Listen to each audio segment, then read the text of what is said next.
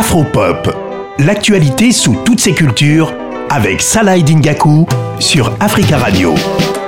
Afropop s'intéresse aujourd'hui à, Cheveux mouillés.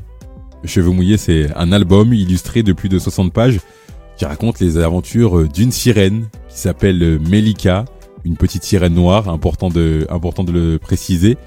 Et finalement, elle a des cheveux pas comme les autres. J'ai demandé à Joshua Servier, qui est auteur, illustrateur de cet euh, album illustré, de m'expliquer euh, pourquoi et comment cet, euh, cet album est né. Il y a trois ans, suite au mouvement Black Lives Matter, euh, qui a eu lieu après la mort de George Floyd, les nombreuses manifestations qui ont eu lieu après la mort de George Floyd, je me suis interrogé longuement sur la manière dont je pouvais prendre part au combat, parce que c'est quelque chose qui m'avait profondément affecté. Et vu que j'avais fait des études de cinéma, audiovisuel et d'illustration, je me suis dit que je pouvais éventuellement euh, contribuer et prendre part au combat en mettant à profit mes études. Donc euh, je me suis lancé dans la création de cheveux mouillés parce que je me suis aperçu que dans le secteur de la littérature jeunesse, il y avait un gros souci de, diversité et que ça manquait énormément ben, en termes de représentation pour euh, la communauté afro, mais pas que. C'est vrai que la question de la représentation, c'est une question qui, qui vient, vient et revient. Et euh, ces dernières années, notamment dans, dans la diaspora, on a vu beaucoup de... Beaucoup.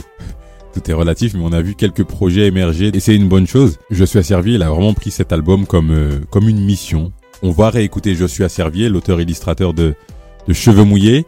Il va nous parler cette fois des, des premiers retours qu'il a eu après la sortie de, de cet album.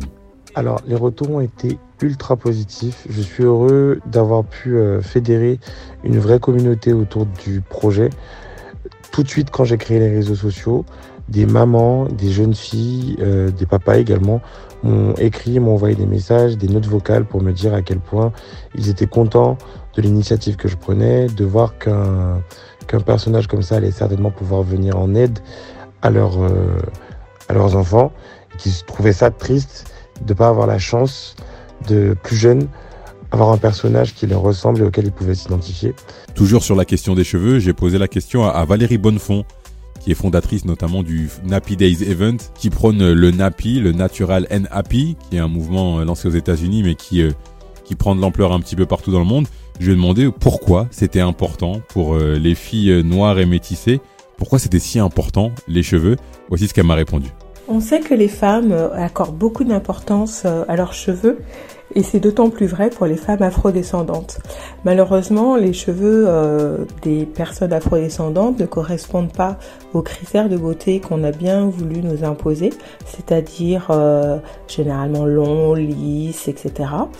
donc c'est vrai que de voir pour les générations à venir, il y a quand même un changement puisque les dictat de beauté commence un petit peu à changer. Euh, le monde est métissé, donc de toute façon les cheveux le sont aussi. Et on voit de plus en plus euh, dans les publicités, dans les films, euh, des jeunes femmes avec les cheveux afro. et donc c'est très bien pour les générations à venir puisqu'elles pourront s'identifier et faire en sorte que leurs cheveux ne soient pas forcément décriés. On suivra attentivement les aventures de Melika. Il y a un site cheveuxmouillés.fr qui existe, alors n'hésitez pas à y aller.